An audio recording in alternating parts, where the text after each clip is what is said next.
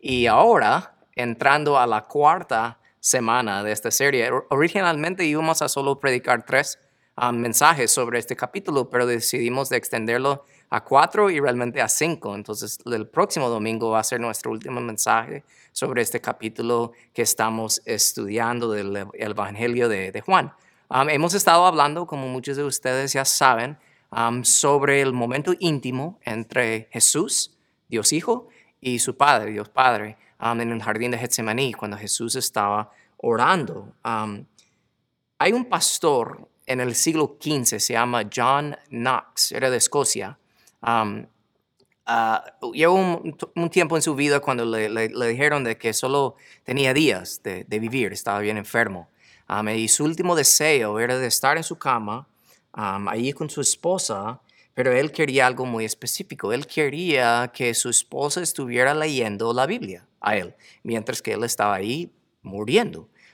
pero no quería cualquier historia de la palabra. Él quería específicamente el capítulo 17 de Juan mientras moría. Él quería que su esposa estuviera leyendo y repitiendo ese capítulo hasta que él em, respiró por última vez. Eso es lo que él, era el deseo de él. Pero él dijo que era su deseo porque en este capítulo es Jesús orando por él mismo, por sus discípulos y por nosotros.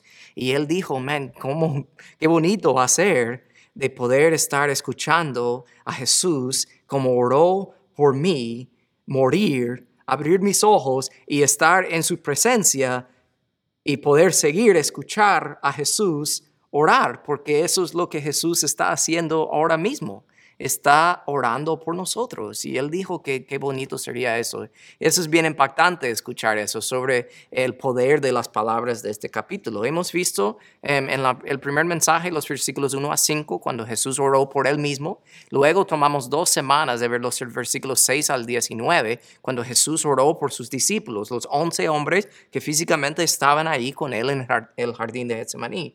Y hoy vamos a ver los versículos 20 al 26, son los últimos versículos de este capítulo, um, cuando Jesús, realmente cuando Dios ora por ti y por mí y por nosotros. Y al estudiar la oración de Jesús por ti, por mí, por nosotros, um, al estudiarla y entenderla más, nos hará capaces de hacer algo muy específico, y ahí es donde me quiero enfocar hoy. Nos hará capaces de poder cumplir el propósito por lo cual fuimos creados, por lo cual que tú y yo respiramos en este momento, ¿ok? Todos quieren eso, todos quieren poder cumplir su propósito. Hay personas que han hecho millones de dólares eh, escribiendo libros sobre cómo cumplir su propósito en la vida. El problema es que no debemos estar interesados en cumplir nuestros propósitos debemos desear con todo poder cumplir el propósito de Dios por nosotros. Eso es bien diferente um, de lo que el mundo habla. Así que hoy les digo que al estudiar estos siete versículos, este último siete versículos de esta oración de Jesús por nosotros, vamos a poder realmente entender mucho mejor um, lo que se necesita para poder prácticamente cumplir el propósito de Dios para nuestras vidas. Así que si están siguiendo conmigo con las notas que pueden encontrar en nuestra página de conexión, pueden ver conmigo que cumplir el propósito de Dios para tu vida primero requiere entender que la vida no se trata de ti. Es algo que hablamos a, menudo aquí de que la vida no se trata de ti. Vemos los primeros versículos 20 y 21 de esta oración de Jesús. Él dijo, Padre, yo no te pido solo por estos discípulos, hablando de los que estaban físicamente ahí, sino también por todos los que creerán en mí por el mensaje de ellos. Te pido que todos sean uno, así como tú y yo somos uno, es decir, como tú estás en mí, Padre, yo estoy en ti. Hay bastante que quiero mencionar aquí. Ah, voy a intentar de hacerlo con el tiempo, pero primero Debemos sentirnos en este momento como se sentían los discípulos, los once discípulos que estaban físicamente ahí. Si se recuerdan los primeros cinco versículos en esta oración, Jesús oró por él mismo, ¿verdad? Pero les dije en la segunda semana de esta serie que llegó un momento que Jesús cambió su oración y empezó a orar específicamente por los discípulos, los que estaban ahí. Y yo dije, yo me imagino que ellos estaban like, hey, cállense, cállense, Jesús está, está orando a Dios Padre, está hablando de nosotros, like, prestar mucha atención. Así como se sentían ellos en ese momento, nosotros debemos sentir así en este momento. A saber que otra vez Jesús terminó de orar por él mismo, terminó de orar por los once discípulos y ahora literalmente está orando por ti y está orando por mí. Entonces debemos prestar mucha atención de saber que está orando por nosotros. Y realmente eh, es interesante notar que Jesús sigue con, realmente es eh, eh, la misma petición que se encuentra en estas oraciones, este, estos versículos de él, la petición de la unidad, ¿no? O sea, que estemos tan unidos como Él y como el Padre, como Él dijo. Pero yo, yo no sé ustedes, pero a mí me vienen bastantes cosas a la mente cuando yo leo que Jesús oró por mí pidiendo que yo viviera en tal unidad con los demás de la familia de Dios, o sea, una unidad eh, real. Jesús oró eso por mí. Cuando yo leo eso y pienso en eso, me vienen a la mente muchas cosas, pero solo quiero mencionar dos. Una de las cosas que me viene a la mente es esto, de saber que Jesús oró por mí, ¿verdad? Y por nosotros, pidiendo que estuviéramos unidos. Primero lo que me viene a la mente es, ¿cómo puede ser posible que yo permita algo en mi vida que al propósito causa división y que yo esté bien con eso. Eh, o sea, es imposible. O sea, Jesús está orando, pidiéndole al Padre que nos ayude a ser uno, ¿verdad? De ser unidos. Es la última petición de Jesús antes de ser arrestado. Eso es grande. Y yo, yo me imagino que Jesús escogió esa petición porque Él sabe que lo difícil que es mantener la unidad. Por eso una de las cosas más difíciles es hacer crecer una iglesia local, um, real y saludable. Es difícil, ¿saben por qué? Hay muchas razones, pero una es porque nos vamos a ofender. Somos imperfectos, nos vamos a ofender. Pero si te vas de la iglesia porque alguien te ofendió, es más probable que hayas puesto más fe en las personas que en Jesús. Te digo, man, debes mantener tu mirada puesta en Jesús y no en las personas, porque las personas siempre te van a fallar ah, y nos vamos a ofender. Pero no solo eso, pensando en cómo personas se van tan fácilmente de la iglesia, me hace pensar, es como esto, en una relación comprometida, uno da, ¿verdad? Y en una aventura, uno toma. Entonces tengo que decir que algunos de ustedes están en una aventura con la iglesia y por eso es tan fácil para ustedes de ir cuando no reciben las cosas que quieren de la iglesia. Tenemos que entender eso. Entonces, pensando en la unidad que debe existir, un vínculo tan fuerte que no tan fácilmente las personas solo se van a ir y saltar de iglesia en iglesia, sino que hay una unidad real, me hace pensar en la razón por qué Jesús enseñó a los discípulos a orar en Mateo 6, cuando él enseñó a los discípulos lo que nosotros llamamos el Padre Nuestro. ¿Saben por qué? Es algo importante e interesante notar que no se llama el Padre mío es el Padre nuestro. Hasta las primeras palabras de esa oración implica unidad. No estoy diciendo, Padre mío, ayúdame a mí, a mí, a mí, sino Padre nuestro. Hasta esta, esa oración que Jesús enseñó a los discípulos implica unidad. Y si pensamos un poco más profundo en esa oración, la petición principal de esa oración es que, que pedimos perdón, ¿verdad? Y que perdonamos. Entonces, les digo, pensando en la unidad, una de nuestras armas más poderosas y más útiles en mantener la unidad es el perdón. Escucha lo que el apóstol Pablo dijo en Efesios 4, versículo 3 y el versículo 32. Él dijo, hagan todo lo posible por mantenerse unidos perdónense unos a otros, tal como Dios los ha perdonado a ustedes por medio de Cristo. Cuando yo leo ese versículo y pienso en la vida, em, tal vez lo puedo explicar bien así, de que hagamos un poco de, por decirlo así, matemática espiritual. ¿ok? Solo piensa en esto por un momento. ¿ok? Dios me ofrece perdón, ¿verdad? Más yo acepto el perdón y eso igual que yo voy a perdonar a otros. ¿Verdad? O sea, eso es la, secuencia de esa ecuación. O sea, así es. Pero damos vuelta a eso.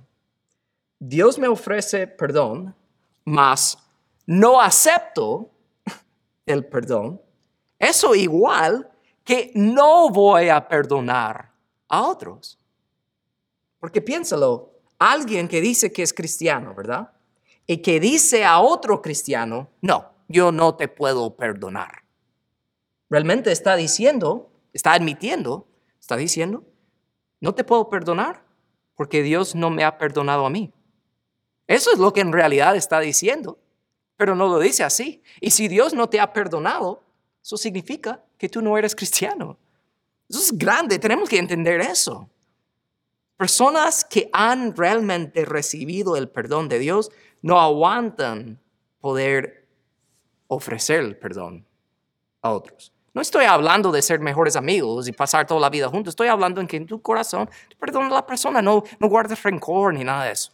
Personas que entienden cuánto han sido perdonados no pueden aguantar perdonar a los demás. Y esa es una de nuestras armas más útiles y poderosas en poder mantener la unidad. Y realmente, si lo pensamos, em, eso es la primera cosa en que yo pienso cuando pienso en que Jesús oró en el jardín de Getsemaní y pidió por unidad. Eso es lo que me viene a la mente primero. Like, man, yo no voy a hacer nada al propósito para causar división. De ahí la segunda cosa que me hace pensar, realmente me emociona. Como les digo, yo, yo digo, man, Jesús oró eso por mí. Like, me hace sentir bien, me hace sentir especial, me hace sentir que tengo una misión en la vida. Like, eso es bueno. Pero aquí es donde tenemos que tener muchísimo cuidado. Porque hay que entender que Jesús no está orando por ti y por mí, pidiendo al Padre que seamos unos y que, que tengamos una unidad. No lo está pidiendo para que tengamos una vida cómoda o, libres de estrés o sin conflicto, para que nosotros estemos bien y pasamos la vida tranquilas. Jesús no está diciendo eso para, para que tengamos ese tipo de vida, no. Jesús pidió al Padre por nuestra unidad, ¿verdad? Y de ahí, justo después, en el resto del versículo 21, Él explica por qué. Él dice, y que ellos estén en nosotros para que el mundo crea que tú me enviaste. Lo repito, Jesús dice, Padre, que ellos estén tan unidos para que el mundo cree que tú me enviaste. Repito, cumplir el propósito de Dios para tu vida requiere entender que la vida no se trata de ti, se trata de Jesús. No se trata de tu felicidad, no se trata de tu tranquilidad, no se trata de tu comunidad, no se trata de nosotros. Pero aunque podemos escuchar eso, yo lo puedo decir, podemos saber que Jesús oró por eso. O sea, Él dijo, yo quiero que estén unidos para que el mundo sepa quién soy, ¿verdad? No, no quiero que estén unidos para que ellos tengan eh, eh, paz y tranquilidad y, vida sin conflicto. No dijo eso, ¿verdad? Y, yo puedo explicarlo, podemos saber que Jesús eh, pidió eso. Y ustedes pueden escuchar otras prédicas de otros pastores hablando de lo mismo y hasta pueden pensar o gritar amén a eso. Pero la verdad es que son pocos que viven así, que entienden eso, porque somos egoístas. Pensamos que todo se trata de nosotros, vivimos así. Y no solo estoy hablando de las cosas obvias o pecados obvios que nosotros cometemos para hacernos sentir bien o, eh, para buscar nuestra felicidad. Estoy hablando mucho más que eso. Estoy hablando de las cosas de Dios. Incluso, déjame explicar. Por eso debemos tener mucho cuidado, porque hay personas que son, son bien activos en la iglesia, Em, que por fuera son buenos cristianos, ellos saben qué publicar en sus redes sociales y toda la cosa, y piensan que así, vivir así, están cumpliendo el propósito de Dios para sus vidas. Ellos piensan que venir a la iglesia les hace ser una buena persona, o ir a un grupo de vida les hace ser una buena persona. Eh, o ellos piensan que estar involucrado en la iglesia es la evidencia que están cumpliendo el propósito de Dios para sus vidas. Pero aún en las cosas buenas tenemos que evaluar por qué lo hacemos o por qué lo estamos haciendo, porque muchas veces, si somos honestos, hasta esas cosas buenas tienen sus raíces en el egoísmo. Hacemos cosas buenas porque nos hace sentir bien a nosotros. Eso es egoísmo igual, es lo mismo. Entonces tenemos que tener mucho cuidado de hacer el trabajo de Dios sin que Dios haga su trabajo en nosotros. Tenemos que entender eso. Entonces, entendiendo de que Jesús pidió por nuestra unidad para que el mundo crea en Él, ¿verdad? Repito, cumplir el propósito de Dios, propósito de Dios para tu vida requiere entender que no se trata de ti. Se trata de hacer famoso a Jesús, de señalar a Jesús, ¿verdad? Y lo repito y voy a dar otro ejemplo porque de verdad tenemos que meter esa idea en nuestras mentes. Porque aunque podemos decir que lo entendemos, vivimos de otra manera. Y se mira un poco tonto cuando lo vivimos, vivimos así. Es como que, digamos que yo salgo en una película, ¿verdad? una parte chiquita en la película. Y, pero yo invito a mis amigos, a mis familiares, a extraños de la calle, a todo el mundo, les digo, y lleno el cine, el teatro, y les digo, mira, gratis pueden ver la película porque quiero que me miren a mí, en mi parte donde yo salgo. Y todos miran toda la película. Y termina todo, y se encienden las luces y dicen, o sea, ¿dónde saliste? Y digo, oh, no, no me vieron. Y yo lo pongo ahí, lo pongo pausa otra vez y digo, mira, y hay un grupo de personas, un público grande en la película y yo estoy, ni ahí ni puedes ver mi cara, solo puedes ver atrás de mi cabeza. Y yo digo, mira, ahí estoy yo con la camisa verde, no me mira. ¿Cómo me miro si yo hago eso? Si yo hiciera eso, ustedes van a pensar que soy un loco. Pero así vivimos nuestras vidas. Vivimos la vida pensando que, hey, mírame a mí, eso es lo que yo hago. Pensando que somos especiales por eso, pero no, no se trata de nosotros. Y realmente cuando uno capta eso, realmente trae libertad de entender eso porque no termina ahí. No solo que no se trata de nosotros. Piensa en lo que dijo el pastor Matt Chandler. Él dijo, Dios es increíble. Él no necesita que tú seas increíble. Él necesita que seas obediente. Y a lo largo de estas semanas de hemos estado estudiando esa oración, hemos visto que la manera que nosotros glorificamos a Dios, que demostramos que sabemos que la vida no se trata de nosotros, es con nuestra obediencia a Él. Por eso les digo, entender que la vida no se trata de nosotros es buenísimo, hay libertad en eso, pero no termina ahí. Miren el siguiente punto. Cumplir el propósito de Dios para tu vida requiere entender que la vida se trata de glorificar a Dios. Versículo 22. Jesús dice a su Padre, Padre, les he dado la gloria que tú me diste para que sean uno como nosotros somos uno hay mucho que se puede decir aquí, pero solo quiero enfocar en, esa parte, les he dado la gloria que tú me diste. Si pensamos en todas las maneras que Jesús demostraba la gloria de Dios, o sea, que demostraba al mundo que ver a Jesús era realmente, como él mismo dijo, era como ver a Dios, porque él ejemplificaba el carácter de Dios, ¿verdad? En muchas maneras, en todos los aspectos. Pensamos en cómo Jesús señalaba al Padre con sus acciones, con sus actitudes, en todo sentido, ¿verdad? Pero una de las maneras más poderosas y más obvias que Jesús señalaba al Padre y glorificaba al Padre era con su humildad. O sea, Jesús era humilde. Hasta yo me pongo a pensar, ¿puede imaginar a Jesús literalmente tener la capacidad de tener la razón en cada conversación de su vida? O sea, siempre ¿verdad? Y poder andar diciendo todo el, todo el tiempo, te dije, te dije, estabas equivocado. Pero no lo hacía. No lo hacía siempre. ¿Por qué? Porque era humilde. Jesús era humilde. Y eso es el opuesto de qué? Del orgullo, del orgullo, del egoísmo. Y si tan solo tú y yo pudiéramos ejemplificar una gota de la humildad de Jesús, ¿sabes lo que pasaría? Experimentaremos unidad real si tan solo pudiéramos ejemplificar una gota de la humildad de Jesús, y tal vez estás pensando, like, man, ¿cómo sería? Es cierto, qué bonito sería. Pero digo eso porque, ¿saben qué? Lo más bello es que es posible hacer eso. Es posible. Es posible ejemplificar la humildad de Jesús. ¿Saben por qué? Llegamos al último punto. Cumplir el propósito de Dios para tu vida requiere entender que tienes el poder para cumplir tu propósito. Lo explico, pero antes que eso, solo les quiero recordar em, que Jesús dijo un poco antes en esta oración que Él no está orando por el mundo. Si se recuerdan, Él dijo, estoy orando, Dios, para los que me diste. O sea, está hablando específicamente de eso. Está orando por ti, por mí, los cristianos, los hijos de Dios.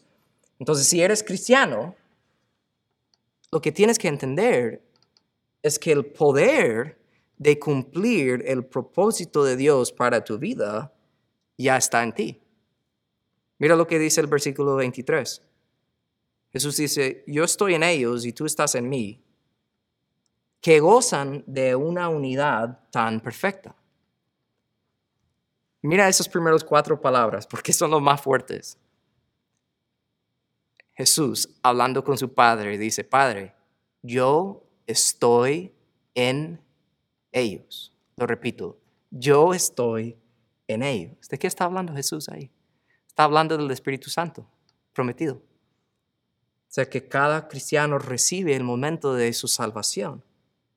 Entonces, ¿cuál es la evidencia real de que uno tenga el Espíritu Santo? Que, o sea, que el Espíritu Santo esté en nosotros, en nuestras vidas. Muchos te dirán que es gritar y correr y saltar y hablar en lenguas, y, ok, whatever. Pero Jesús mismo dice cuál es. Él dice cuál es la evidencia. Y no solo la evidencia del Espíritu Santo en nosotros, Jesús dice cuál es el propósito de tener el Espíritu Santo en nosotros. Él dijo que gocemos de una unidad perfecta, pero el resto del versículo 23, mira lo que dice. ¿Quieres saber por qué tú tienes el Espíritu Santo? Que el mundo sepa que tú me enviaste. Que el mundo sepa que tú me enviaste y que los amas tanto como me ames a mí. Eso es. O sea, experimentar paz y amor y todos los frutos del Espíritu Santo, qué bueno. Pero el propósito de tener el Espíritu Santo, Jesús en nosotros, como Él dijo, yo estoy en ellos. El propósito de eso no es tu felicidad, no es tu comunidad, no es eh, tu vida tranquila, no es, eh, eh, no se trata de ti. Se trata de glorificar a Dios. ¿Con qué? ¿Con específicamente en qué manera? Es vivir de tal manera que el mundo sepa quién es Jesús. Eso es la cosa que tenemos que entender. Y me encanta lo que él dijo ahí. Y también que ellos sepan que los amas tanto como me ames a mí. Eso me asombra, ¿verdad? O sea, que el mismo amor que Dios Padre tiene por Dios Hijo es el mismo amor que Él tiene por mí, por ti. O sea, wow y sabiendo que Jesús está en nosotros y somos capaces solo así de cumplir con lo que Jesús dijo en Juan 13. Mira lo que él dijo. Y el amor, hablando del amor de Dios, que tengan unos por otros, hablando de nosotros, será la prueba ante el mundo de que son mis discípulos. Muchos piensan, like, ay, que tengo el amor de Dios, ay, me siento tan tranquilo y todo. Ok, qué bueno, eso es bueno. Pero si entender que tú tienes ese amor de Dios y tienes el Espíritu Santo morando en ti, y eso no te hace salir al mundo a presentar a Jesús a ellos con la manera que tú vives, no estás cumpliendo el propósito de Dios para tu vida. Ok, so, pueden decir amén en los comentarios o que te duele, lo que sea, pero es la verdad. Y repito, que nuestra unidad, el amor que tengamos el uno al otro, no es para que pasemos la vida tranquila y que estemos libres de estrés y conflicto. Es para que el mundo sepa quién es Jesús. ¿Ok?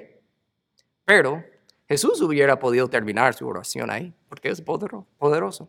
Pero mira como lo que él sigue diciendo, porque no termina de orar ahí. Está hablando de lo mucho que el Padre nos ama y todo, ¿verdad? Pero recuerden, no pierdan el asombro de ese momento, el privilegio que es poder saber cómo Jesús habla con su Padre sobre ti, ¿ok? Porque eso es grande. Entendiendo eso, que Jesús oró eso hace dos mil años y lo sigue orando ahorita, ¿ok? Así como lo que voy a decir ahorita es la manera que Jesús habla con su Padre sobre ti. Mira lo que dice el versículo 24. Padre, quiero que los que me diste estén conmigo donde yo estoy. Entonces podrán ver toda la gloria que me diste, porque me amaste aún antes de que comenzara el mundo. O sea, Jesús quiere que tú estés en el cielo más que tú quieres estar en el cielo. Piénsalo. Eso es lo que Jesús quiere, Él quiere que estés con Él. Piénsalo, si alguien famoso entra a tu casa ahorita, entra a la iglesia en este momento, cualquier persona en tu vida que tú pienses lo más famoso que quieres conocer en persona de verdad, tú harías todo lo posible para tener un segundo de tiempo con esa persona, para que te mire y reconoce que tú vives, o sea, que existes, ¿verdad? Y estaría like, hey, mira, tomando selfie, lo que sea, ¿verdad? Pero imagínate acercarse a esa persona famosa y tú tomas un selfie y esa persona te dice, hey, no, no te vas quiero pasar la tarde contigo. ¿Cómo te vas a sentir? Te vas a sentir like, wow, yo, like, wow. Pero ¿qué tal si la persona dice, hey, ¿y saben qué? Quiero ser tu amigo por el resto de la eternidad. o sea, ¿cómo te vas a sentir? Estamos hablando de, de, una persona, o sea, otro ser humano. Aquí el creador del universo, el que sostiene las galaxias, está diciendo, yo quiero estar contigo para el resto de la eternidad. O sea, me encantaría pasar el tiempo contigo para el resto de la eternidad, que Jesús quiere que estés en el cielo con Él. Eso es grande. Y cuando tú captas la profundidad de eso, de qué piensa Dios de ti, qué piensa Jesús de ti, la profundidad de su amor por ti, ¿sabes lo que hace?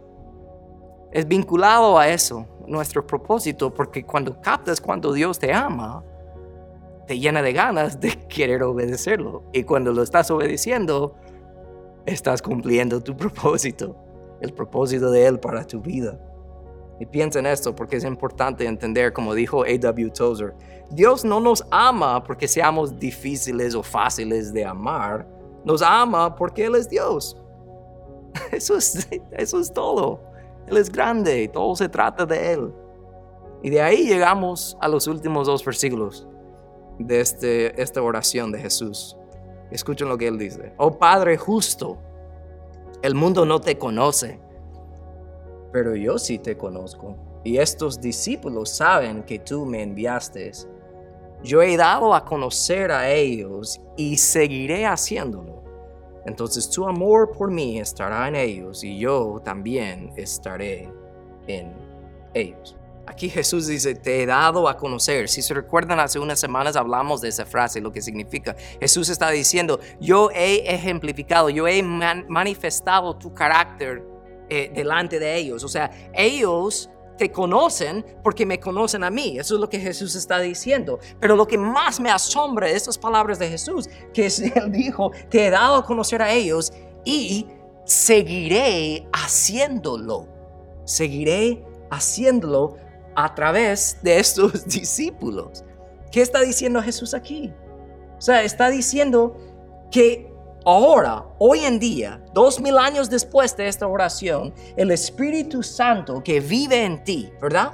Significa que igual como Jesús pudo dar a conocer a Dios Padre delante de sus discípulos, los primeros discípulos, eh, porque ellos vieron cómo Él vivía delante de ellos, entendiendo eso, tú que tienes el Espíritu Santo en ti, te hace capaz de dar a conocer a Dios a las personas que te rodean por medio de la manera que tú vives tu vida delante de ellos.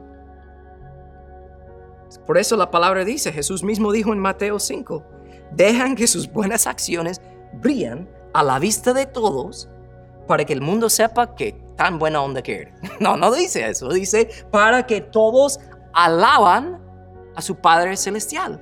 O sea, que yo vivo la vida delante de ellos y ellos me miran y dicen, no, yo conozco a David, él, él no es capaz de vivir así. Dios es real. O sea, eso es lo que está diciendo ahí. Mira lo que dijo Pedro, segundo de Pedro 3:18. En cambio, crezcan en la gracia y el conocimiento de nuestro Señor y Salvador Jesucristo, para que el mundo sepa lo mucho que sabes. No dice eso, man. Dice que tú llegas a conocer más y más a Dios y sabes lo que va a ser el resultado de eso Mira lo que él dice. A él sea toda la gloria ahora y para siempre. Amén. Eso es todo, ¿eh? Entonces podemos cumplir el propósito de Dios para nuestras vidas cuando entendemos que no se trata la vida de nosotros. No se trata. La vida no se trata de nosotros. Todo se trata de glorificar a Jesús y nosotros por medio del Espíritu Santo tenemos el poder de glorificarlo con nuestra obediencia delante del mundo. Pero ¿cómo? Prácticamente ¿cómo? Vamos a hablar más detalles sobre eso el próximo domingo, pero solo les quiero terminar dejando eso. Que algo que puedes empezar a hacer hoy si no lo estás haciendo, refrescar tu mente, recordarle de estas cosas. Si quieres poder realmente empezar a vivir de esa manera que estamos hablando, primero tienes que estar leyendo la palabra todos los días. Si no lo estás haciendo, olvídate, nunca lo vas a hacer. Nunca vas a poder vivir la vida que estamos hablando si no estás en la palabra. Entonces eso primero. De ahí debes enfocarte en el día de hoy. No hablas de lo que vas a hacer para Dios mañana o en un año o en diez años. Enfócate en el día de hoy. Y la tercera cosa que debes hacer es empezar a vivir la vida de obediencia, señalando a Dios, glorificando a Dios delante de la persona más cerca de ti. Y no estoy hablando de la persona más cerca como emocional, tu esposo. Estoy hablando de quién es la persona físicamente que tú estás más cerca todos los días. Puede ser que es tu esposo tus hijos, puede ser alguien en tu trabajo o donde sea. Pero ¿quién es esa persona? Porque debes empezar con esa persona. Entonces le pregunto, ¿hay alguien en tu vida que ahorita tú puedes decirle, hey sígame? Porque mientras que tú me miras y ves cómo yo vivo, vas a llegar a conocer a Dios. Eso es grande. Y no estoy diciendo que tienes que decir exactamente esas palabras, estoy diciendo que ejemplificas eso con tu vida. ¿Quién es esa persona en tu vida?